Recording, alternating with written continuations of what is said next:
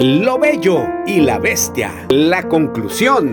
Levanta tus ojos al cielo y como este rey, di así, Señor Jesús, yo reconozco que tú estás sobre mí, que tuyo es el reino y que tuya es mi vida. Te doy mi corazón a ti.